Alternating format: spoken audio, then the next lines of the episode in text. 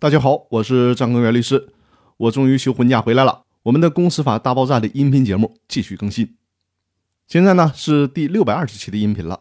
在这一期当中，我和大家分享一下通知其他股东行使优先购买权的范本。股东对外转让股权的时候，完成了第一次通知之后，真正要把股权转让给别人的时候，需要向其他股东发出第二次通知。这第二次通知就非常重要了。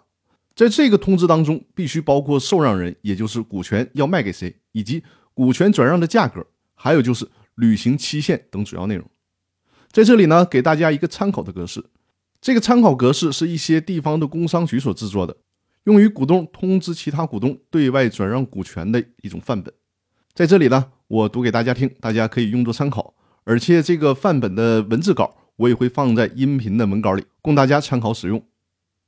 这个范本是这样的：本股东你将所持有的有限责任公司的多少多少万的股权（括号占公司注册资本的百分之多少）（括号完了）中的多少万元股权，还是（括号占公司注册资本的百分之多少）（括号完了）以人民币多少万元的价格转让给某某某。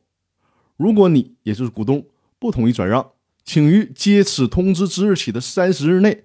按本通知载明的转让价格收购本人拟转让的股权。大家注意，这个范本可以在第一次转让股权的时候完整的通知给其他股东，也可以呢在第一次的时候仅通知其他股东想转让股权的意向，在第二次通知的时候再把这种详细的内容通知给其他股东，让其他股东行使优先购买权。这两种做法都是合法有效的。